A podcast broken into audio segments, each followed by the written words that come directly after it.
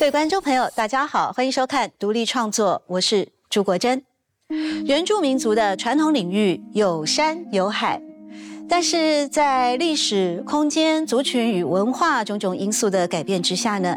原住民族的山海与家屋似乎与现实生活也越离越远了。在今天节目里面，我们要介绍的就是布农族的作家沙利浪，获得台湾原住民族文学奖的报道文学作品《用头带背起一座座山》。沙利浪说。布农族是台湾原住民族最典型的高山族群，用头带背起一座座山，是实践，也是隐喻。在今天节目里面，我们邀请到学者与作家一块来和沙利浪探索以小博大的勇气。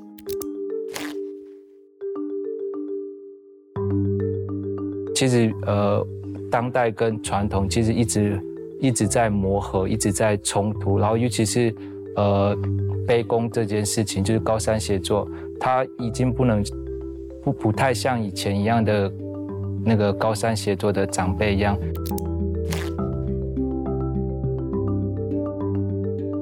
我曾经跟那个布隆族的猎人晚上去打猎，那走在森林里面，那非常非常的震惊。那个震惊是说，天啊，我我看到只有一团黑，那他怎么决定他的方向？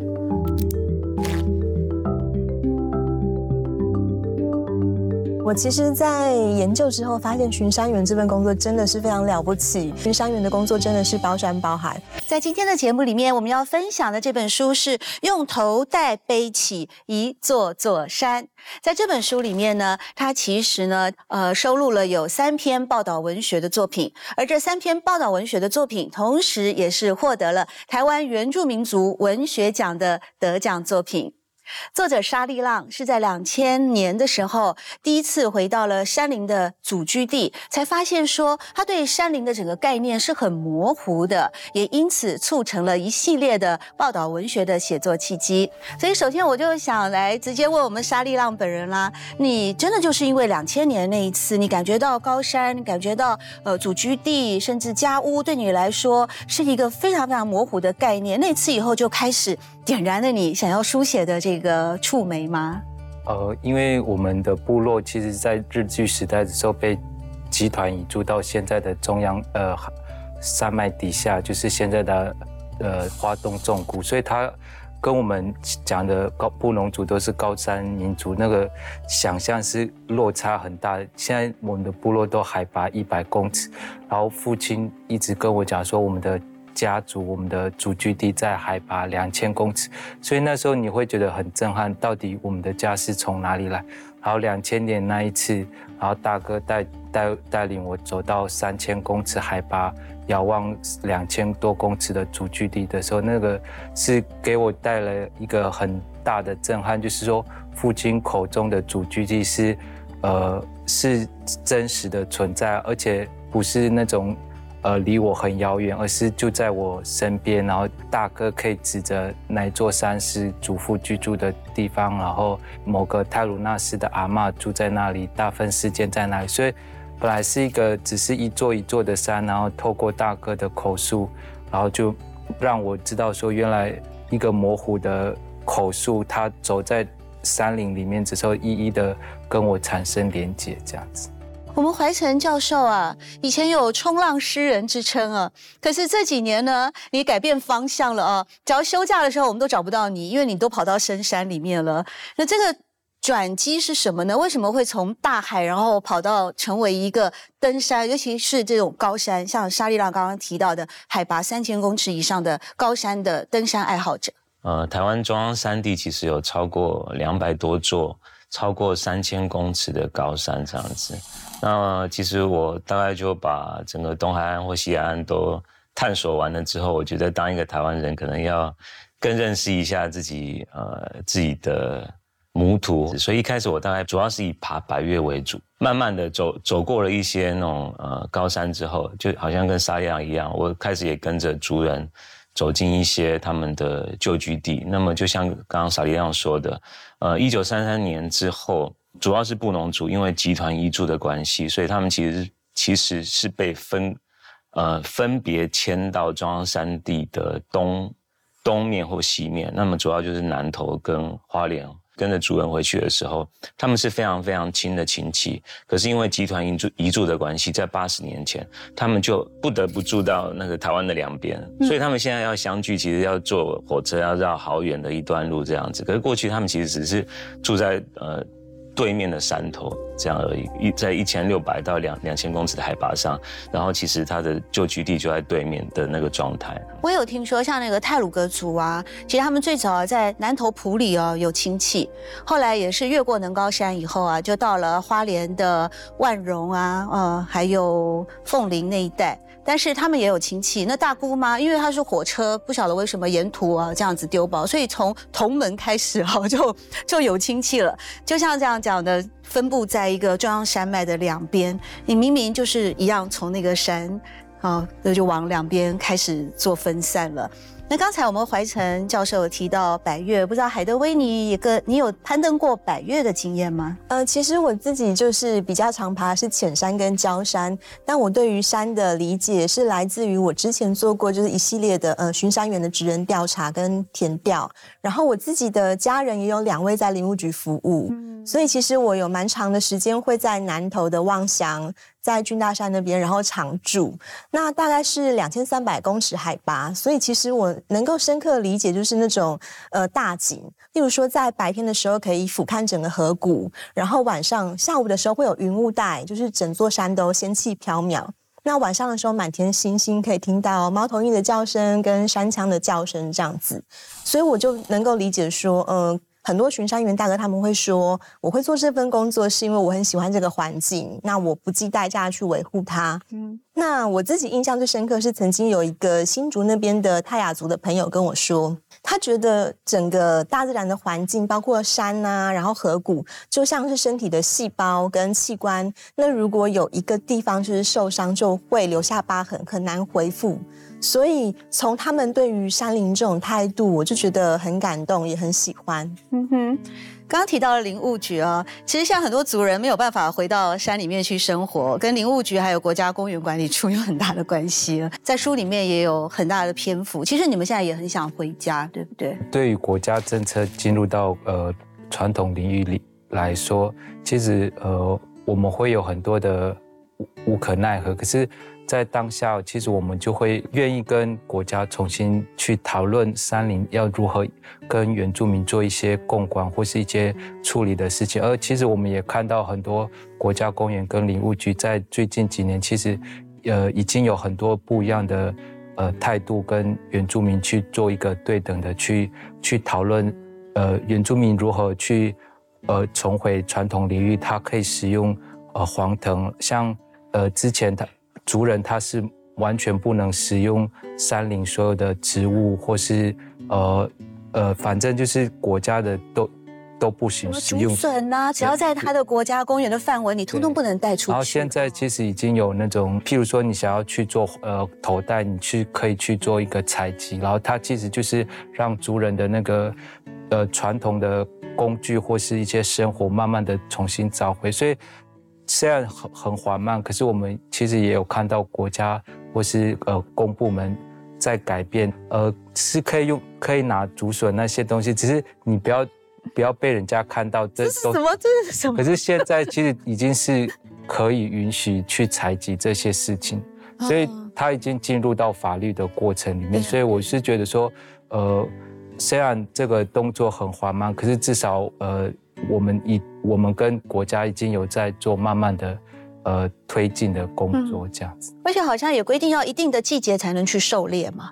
所以对于像。布农族是以农耕比较以农耕为主，像如果其他以狩猎为主的一些族群来说，就要等到那个呃葡萄成熟时，我才能够进到山林里面哦，去好像在一个传统文化上的狩猎行为啊。不过刚才呢，沙一浪你有提到头戴，哎，这就是我们今天啊大家要一块呢来聊天的重点，因为我们书名就是用头戴背起一座座山，呃，这个山没有办法带到现场啊来。展示给大家，我们只能靠想象力。但是头带哦，头带是现场就有，而且书里面有提到，其实最早的时候，在布农族来说，就是用黄藤叶来编织，呃，有的时候也会用打包带哈。那我是听我外婆说过，啊他们以前也编头带，但他会去杂货店买尼龙绳。那这些差别在哪里呢？那沙利让，你既然有带了头带来，就也介绍给我们观众朋友们看一下。书里面是以黄藤挂去做的，然后呃，这个是我特地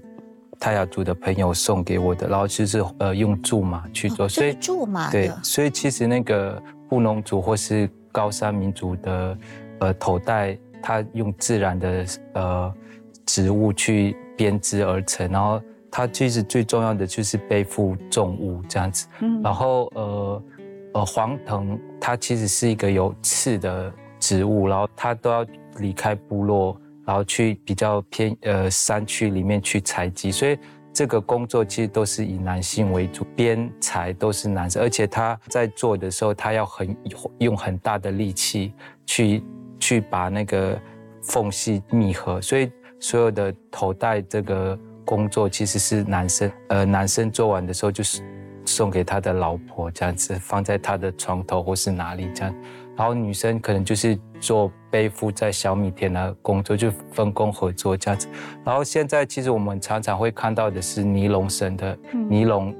呃，打包袋的那个头带，它最主要是你可以省去很多工序，譬如说你不需要跑去山上采集黄藤，然后你也不用去采，然后也不用去泼，也不用去晒太阳这样子。而且最重要是颜色很亮丽，它可以做配色的那个颜色这样子，然后就会有一些菱形的颜色在头带上这样子。哦，刚才沙一亮提到啊，在布农族的传统啊，是由男生来呃制作。头戴，然后送给心爱的伴侣。那我就很好奇啊，哎，这个男生在做，这有点像定情物的感觉啊。所以你会不会从一个头戴的花色跟它的繁复啊，跟它的做工来衡量这个男士的情谊呢？因为布农族他其实呃对那种呃恋爱这件事情，他不是很直接的。然后其实大部分都还是以那个父母订婚为主这样子，媒妁之言。对，然后所以他其实这种爱意都是婚后之后把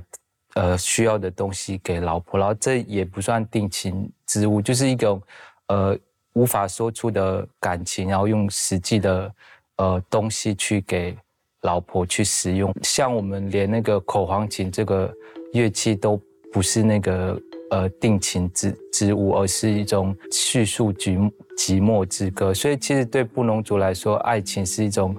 已经被压压抑到很很小很小的地方，然后透过去做一件物品，然后去传达一些呃感情。然后在当代的话，其实已经有开始很多女生去练习怎么去编头带，因为很多东西是呃呃。以前可能只有某个氏族才可以编这个呃头带，可是很多东西是如果只专注在某个家族，或是只有男性去做的时候，很多文化它可能会因此而消失。所以其实现在也有开始女生去做头带，去做编篮，或是去做筛子这些东西。这样哦，我刚才听到一个。也让我觉得有一点惘然啊！原来你们在吹那个口簧琴，不是在诉说情意、表达爱意，而是一种孤独跟哀怨的表达啊。小孩子们在屋顶跟着哼，那种和谐感就是一个好的开始，因为和音意味团结，团结意味惺惺相惜。同一屋檐下，Das Du Luma。同一锅饭，Dastu Bunny 的情感。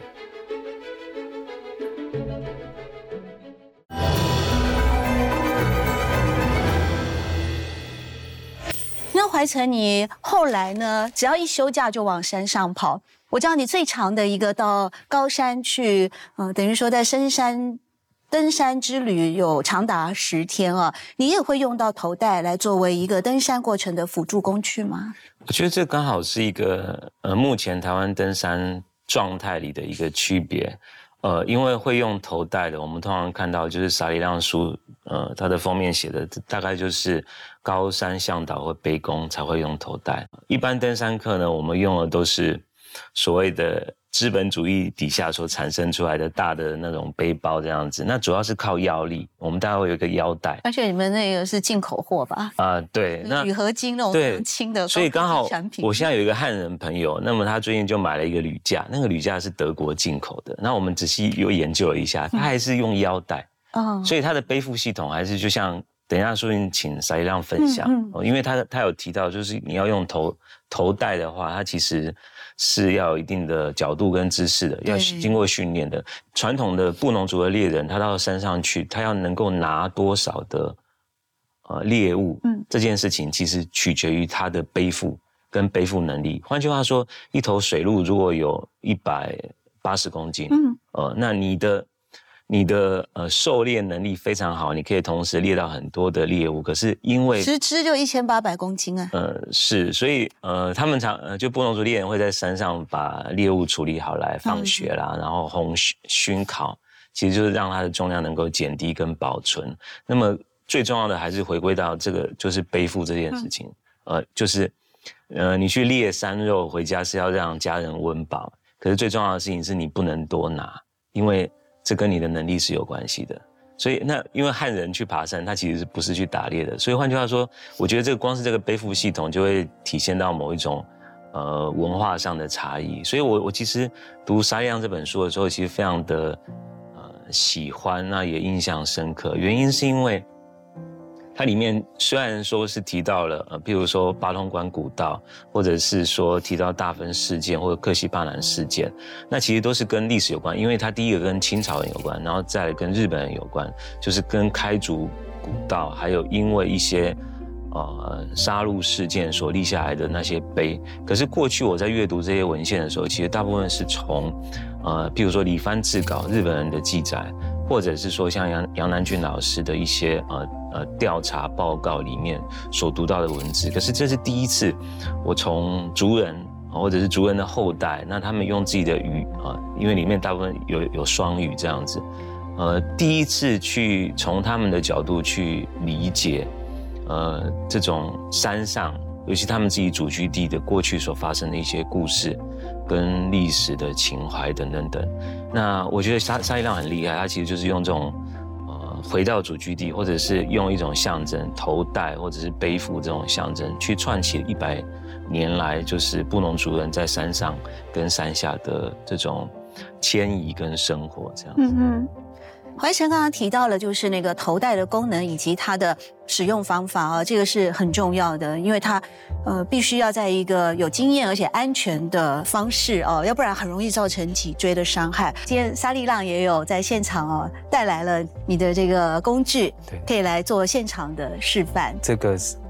一般杂货店，杂货店三千块就买得到。它其实也是有那个腰带，腰带，只是我们会把它。缩起来，因为我们不太使用到它，就很像我的菜篮拖车哎，我去菜市场买菜也是拖这种啊，那我不要三千，我三百五就。它它最主要的功能其实就跟菜篮一样，它的那个可塑性很大。譬如说像我们现在很流行用保利龙，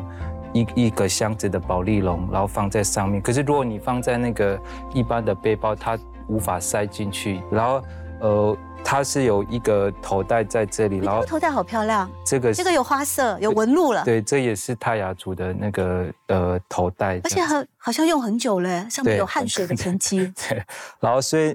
呃，它背起来的时候，它就是因为没有什么东西可以很帅的、很帅的背。可是通常如果真的很重的话，你是整个人要蹲下来，然后一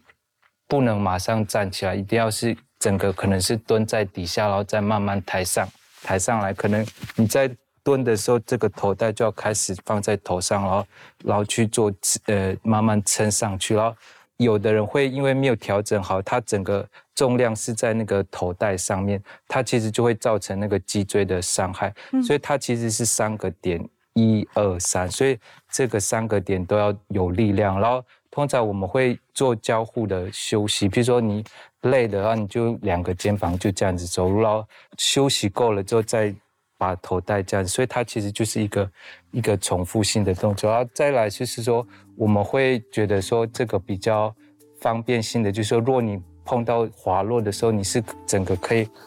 把包包就是往往外丢。可是如果是包覆性的话，你可能那个跌落的时候，你是跟着包包一起跌落下去。所以它在山上就会有各不一样的功能。所以这个。头戴啊，因为在书里面有提到，像刚才沙一浪就帮我们示范了一个呃额头顶法嘛，还有双肩背负，它原来是同时在一次三三个点，三个点哦，所以头戴真的不是说我们没有经验的人哦可以这样子开玩笑的，它是要有一个专业的。那刚才也有提到说，像背弓这一行啊，其实从清朝开始就有了，那它有好多个名称，像包括高山协作员啦。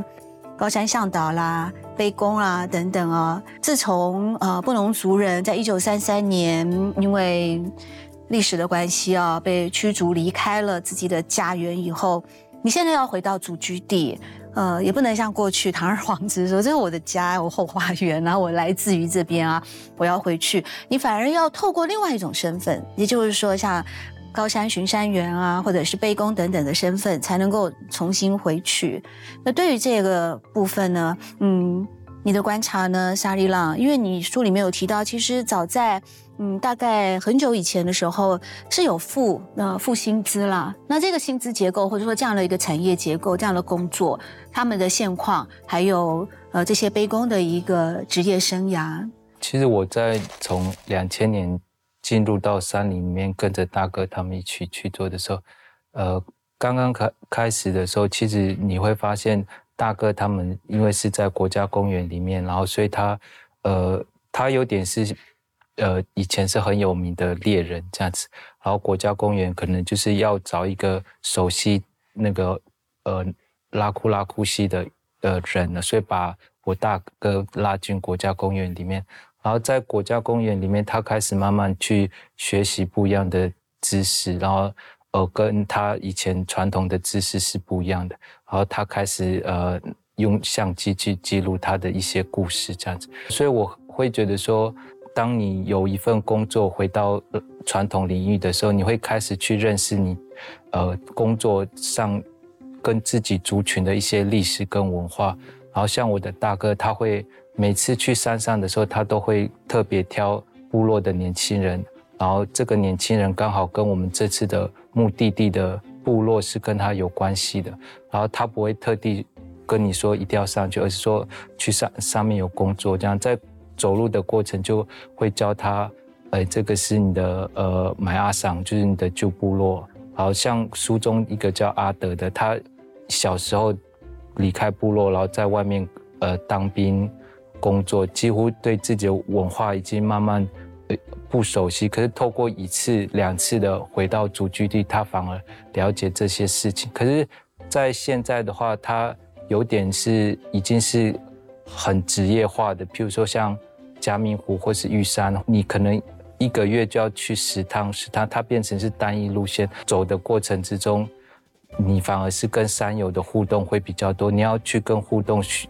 呃，学的东西会不一样，你可能会学到，呃，LNT 啊，或是什么，呃，当代的登山知识这样子。要怎么样让传统的知识跟当代的知识做结合，其实是我们呃登呃就是高山协作年轻的高山协作要开始去思考的一个问。嗯。怀晨，你会不会觉得这好像有一种两难呢？因为以前原本这些山林就是布农族人的祖居地，我们就在这边是生活。可是现在呢，他必须是因为工作才能回去。是啊，我觉得我不知道小一浪的心情哦，因为他其实现在也在那个著名的嘉明湖，呃，整整条步道上，他其实是担任。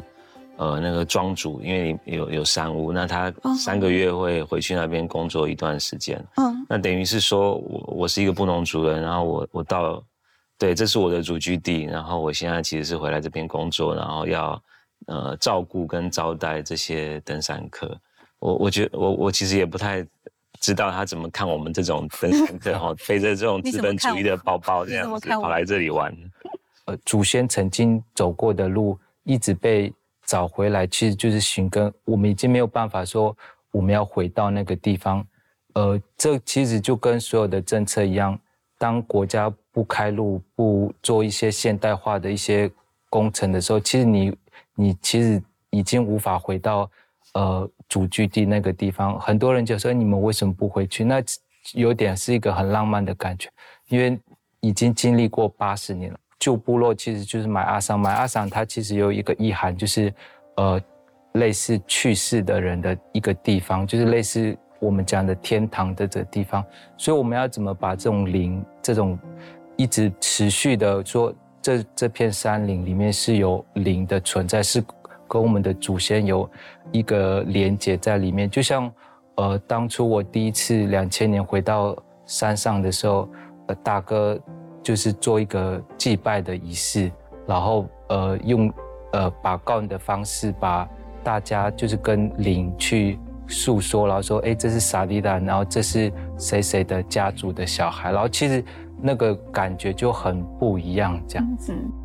海德威有做过巡山员的一些填调跟研究啊，那你是透过他们的一些对你的互动，你怎么来看待说巡山员的这份工作呢？呃，我其实，在研究之后发现，巡山员这份工作真的是非常了不起，因为他其实这一群人里面有很大的一个比例是原住民，呃，他们会选择这职业，是因为这就是他们的祖居地，他们喜欢的地方，所以在山上很自在。那在实际上填掉之后，才发现原来巡山员的工作真的是包山包海，除了就是维护一般的林道步道之外，甚至他们还要。去抓山老鼠，或是去救森林大火，所以其实，呃，在实际了解之后，就觉得非常的佩服他们。那其实像刚刚沙叶浪老师有提到那个铝架部分，大部分的巡山员原住民的大哥，他们也是使用铝架。那除了就是它可以在呃平衡之后能够容纳更多的东西之外，他们也可以负重的更重。像可能我们一般的登山客，以女生来讲。也许我们背个十公斤了不起，就已经很重了。但是这些原住民大哥，他们甚至可以背三四十公斤是起跳。除了背负能力之外，他们的脚程也非常快。我自己知道，就是曾经有一个登山客，他不小心在山上迷路，然后他就释放狼烟，结果就把旁边的树烧起来了。那当时的巡山员大哥他是呃布农族的大哥，所以他本来预计可能是。傍晚的时候出发，凌晨可能两点多的时候才会到。他直接用急行军的方式，半夜呃午夜就到了，然后就把那个火场给处理完了。所以在脚程的部分，我觉得也是非常让人惊叹的。还有一个地方，我觉得非常佩服是原住民，可能是具有一种天生的能力吧。他们在山里面就很容易呃，例如说我从这个山头到那个山头，我要怎么样走过去，他们可以判断最安全的路径。或者是最快速的路径，那甚至有时候我们一般平地人在山上看，就是整片的绿意，我们其实不太会有什么特别的概念，但他们就可以依照这个树的树种，或者是特殊的树形，他们就记录在脑海里面记录他刚刚走过的地方。这是我觉得他们一个非常厉害的能力。嗯哼，是这样子的吗？因为一开始的时候啊，沙利浪，你跟大家分享说，你跟着你的大哥啊，林渊源大哥，在两千年回到了祖居地的时候，沿途呢，大哥会告诉你说，这个是什么时候的啊？谁住这边，谁住？然后你们到了那个高山，哎，我刚刚在脑海里就有一个画面，哎，你到了高山以后是崇山峻岭，哎，他如果遥指那个山头说，你的姑姑住那边，那你。你你知道怎么过去找他吗？真的有像刚才所形容的，你的脑海的那个 Google Map 就出来了吗？呃，第一次去的时候，其实他在去那个指指认山的时候，其实呃，我完全是背不起来。下山之后，你开始去知道说这个山跟你有关系，所以你开始。觉得说，我我之后要常常回去这里。我开始去认得这座山，其实是第二次、第三次。每次去，你会有一个呃生命经验在哪里，然后我会想起我第二次去的时候在哪里发生了什么事情。其实我们的那个地图其实是跟自己要要有关系的。我表哥他会每次走到哪里的时候，他会想说他几岁的时候在这里列过什么，然后在找找路的时候他。知道说，如果你沿着水路的路，你是可以下切到溪底这样子，走到某一个高处之后去判断离线，就是有点像走捷运一样，一号到十号，如果你走错一个领线，你可能就是另外一个对面或是很遥远的地方。所以他常常跟我们这些晚辈讲说：“你今天走走完的路，你晚上的时候要默想，要闭着眼睛，呃，走过哪里，然后发生了什么事情。”怀成，你每次登完山回去以后有默想吗？有做记录吗？有像这样子的那个？嗯，其实现在因为有手机，手机上面其实是有 app，那个 app 其实就是一种呃高山地图的 app，那上面其实非常非常清楚，会有路径，哦，然后也会有等高线。那我就觉得非常非常有趣。我其实很好奇，说沙利亮他们像这样的主人，他们其实也成立了卓西乡的登山协会嘛，所以如何在传统跟现代的。工具的使用结合上，它怎么结合在一起？其实我我我我曾经跟那个布隆族的猎人晚上去打猎，那走在森林里面，那非常非常的震惊。那个震惊是说，他们到底，天啊！我我看到只有一团黑，那他怎么？你就其实月亮吗？没有星星吗？树林几乎整个盖住了。那你其实我们已经走在没有路径的森林里面了。那他怎么决定他的方向？那他怎么确定他现在在哪里？所以，呃，我在沙一样的书里面其实也学到一些东西。他他刚刚他刚刚所提到林渊源大哥，譬如说遇到崩塌地的时候，大哥可能会先下重装，嗯，然后自己走走看，然后他会去把那个脚点踏实。踏实之后，后面才能够走，或者是他提到有一点，我觉得，哎，这个我也学到了，就是说崩塌地的时候，大哥可能会走到旁边去看，然后说，哎，下面其实有那个赤杨林，赤杨其实是一种先驱先驱植物，嗯，呃，任何就是只要崩塌地之后，如果那边的次次杨长出来，那表示那边的土质已经稍微比较厚实一点了。啊，也可以走，所以这也是一个一个观察的重点。所以，我其实觉得沙央应该在写第二本哦，告诉我们 怎么样活在现代。然后，呃，对他们也学，我相我相信沙一亮其实也都了解这些现代工具的使用。那怎么去跟布隆主人，譬如说刚刚他所提到的那个林大哥，呃，跟他说你整个晚上要在默想回想一遍。那我觉得对前一代的猎人而言，这些东西都在他的。呃，脑袋里，可是他的空间知识怎么怎么维持跟建构起来的？这个真的不是，呃，我觉得不是我我们这一代人的经验所可以体会的。那譬如刚刚撒一亮所说的，那要跟着跟着列进，嗯，呃，或者是路径。那我我最记得有一次，其实我就在呃中央山脉深处里面，我们下到一个溪谷，那我可以确定，我们下到那个溪谷之前，可能两年。从来没有人类到达那个地方。那那个时候，我注意特别注意到一件事情，就是沿着河谷，那你会看到那个河谷旁边的崩塌地的悬崖，然后有一条清楚的路径出现。可是我就确定，那那就只有水路走得出来。对协作来说，上山除了赚钱，还有一股强大诱惑与情感连接吸引。就像阿德所说的。每次回到山上旧部落，我都会想掉眼泪。在山上行走，最快乐的一件事，应该是回到自己的祖居地。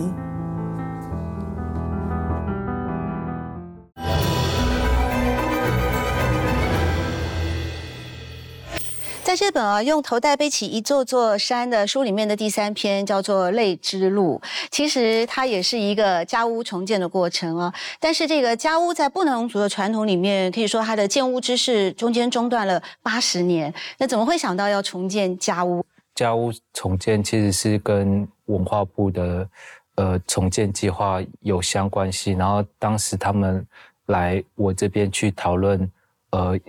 拉库拉库西可以做一些什么事情？然后，其实家屋重建是可以让整个八通关领域，除了日治时代的历史以外，它可以更能够展现出布农族在这个空间里面的一个呃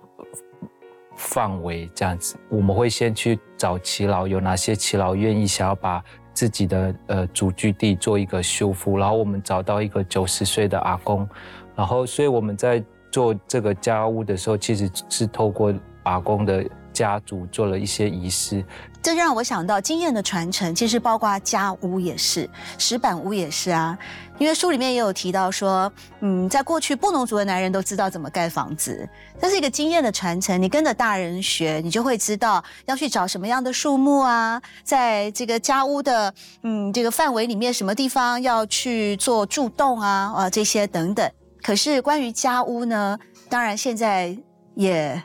很少数了哦，而且你是在。二零一三年的时候啊，在一趟马西桑的这样的一个嗯之行当中，好像才重燃了一个要再盖一座家屋的想法。其实，在我的想法里面，我没有想过会在国家公园里面会重新盖一栋石板屋。对于国家来说，在国家公园里面盖一栋家屋或是房子，它其实是呃禁止的。所以我那时候。抱着的心情就是，呃，我要跟着大哥一起走，走完拉库拉库西的家务，然后跟着他一起做调查，所以他走到哪里，我就会跟拍在到哪里。所以当我记录完的时候，觉得说啊，我的工作完成了这样子。然后尤其是当大哥离开之后，我就会有有一种想法，就是说，呃，我至少把大哥的口述做一个完整的记录这样子。然后在二零。一八年的时候，呃，就是公部门开始，尤其是文化部的，他想要在拉库拉库西做文化地景的再现。然后，一般的文化地景，它可能着重在日治时代的桥梁啊、日本古道啊，或是呃日本的石器。可是你，你会永远觉得说，好像拉库拉库西国家公园只有日治时代的东西。然后，所以家务的重现其实就是在于说，让布农族的文化或是家家务文化重新，呃，修复。然后，它会让更多人知道说，原来在八通关月岭古道，它是有布农族的家务在里面。修复的过程之中，其实你会碰到很多呃传承的问题，比如说对于老人家来说，失去的东西好像已经没有那么重要了，我们也没办法回到山上了。然后有一些老人家就会说，怎么可以在那个呃已经倒塌的房子，呃修复房子呢？因为家屋里面其实是室内葬，是有老人家家的或是祖先的祖灵埋在家屋里面，是无法重新修复。所以呃家屋的修复或是文化的传承，其实不是很单一的，就是每个人都想这么做，或是每个人的想法都不一样。因为其实面对当代的呃困境，所以其实呃。当代跟传统其实一直一直在磨合，一直在冲突。然后尤其是呃，卑躬这件事情，就是高山协作，它已经不能不不太像以前一样的那个高山协作的长辈一样，他有很多的山林的知识，他在山林里面拥有他的主导权，就是学术团队可能就要跟着我们，因为只有他知道这些知识、这些路。可是，在当代的话，呃。比我们会去山上的汉人朋友更多，他会用 GPS，会用呃 Google Map 啊，或是离线地图，还有很多的那个课程，都要两三万的课程这样子。他们的知识是更丰富，或是更科技。那如何在当代跟传统做一个结合，其实是呃现在很多年轻人一起去在去。呃，去学习的，所以其实我们的左西登山协会，或者是像海端的天马熊出没，还有呃南投的高山协作，只要有课程，其实他们都会想要去学习，因为你面对的已经不单单只是呃传统领域这件事情，你要面对的是山友怎么去看待。原住民如何处理传统领域这件事情？其实我觉得啊，怀城你跟那个沙利浪哦，嗯，你们在过去的生命经验有很多呃那个交集的地方，包括你在回到马西桑的那趟的祖居探勘之旅的时候，有一个随行的摄影师叫做赛，后来呢，你也是二零二零年的时候，你也跟着赛去登山了，所以你们有共同的朋友，而且你到了赛的家里面。的石板屋就是石板屋的那个经验，是没错。嗯，因为撒央在书里面写的是那个赛跟他们一起回到马西桑，嗯，那个是他的外祖父的祖居地。然后其实两年前我跟赛走关门古道，然后到达呃一个叫丹大温泉的地方，那边有一个看母族社。那么呃，他们他其实知道他的祖父的祖居地就在上面那个部落这样子，然后跟我们同行有一个布农族的耆老，其实他他对于他对于上面部落的各个。家族分布的位置非常非常清楚，所以他在我们在山下的时候，他就用石头把整个部落画出来，然后告诉我们说赛的祖居地在哪里。所以我们其实就上去看，那那那个是赛第一次回到回到他的回到他的祖父家，那当然就是非常非常非常大的，简单是好几栋呃连在一起的大的石板屋。那所以我他非常非常激非常激动的心情。那我觉得刚刚提到那个。提到那个在嘉兴盖石板屋，其实是非常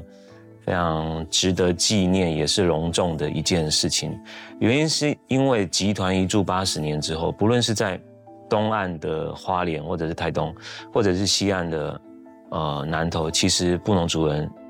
根本从来没有在山下。盖出石板屋来，那我山下对海拔一百公尺以下的地方，呃对，就是呃离开主居地之后，他们其实再也没有经验。那我唯一知道是在地利的呃浊水溪的上游有一个布农族的耆老，呃他自己盖了呃石板屋，那么是用就是用浊水溪里面的石板这样子。那这一次我我听说嘉兴的石板其实也是从地利那边运过去的，所以换句话说，其实如果你你你比较那个。呃，台湾的原住民族，譬如说像卑南族，他们有巴拉罐，或者是像周族，他们那个呼府，就是他们举行战绩的地方，就因为他们其实没有被真正的被政治势力所迁移过，跟布农族完全不一样。所以换句话说，呃，他们本来的建筑或者这种举行传统记忆的地方，其实都还是有一些传承跟保留。那反而是这一次，我我据我所知，至少西部在地利还有石板屋，可是。第一次在东部，呃，就那么多那么多的布农族人，那么他们第一次真的盖了自己的石板屋。那我觉得要呼应一下撒一亮在书里面所写的，就是说他提到说，其实我们现在高山上有非常多的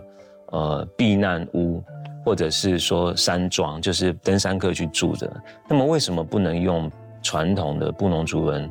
去盖出自己属于属于台湾或者属于台湾高山的这种山屋或者是避难屋这样子，那么这也回应了他所提到刚刚主持人所提到的领领路人的概念，因为这些路线本来就是这些高山朋友们他们带我们去走的，呃，那我觉得这这会成为一个比较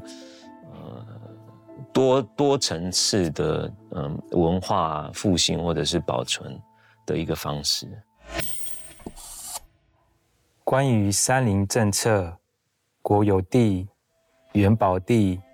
传统领域的问题，对我们这群高山协作来说，是一件沉重的议题，比头戴背负的重物还要重。能做的，就是持续的在自己的传统领域中走着，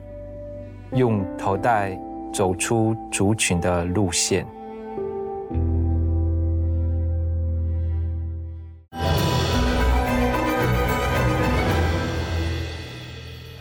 你们在山林里面的，像你经常登山，那我们沙利浪又是嗯，就是从山上来的孩子啊。呃，你在书里面有提到一个，我就很想问了，到底哦，很多人也可能有同样的质疑，就是在山林里面工作浪漫吗？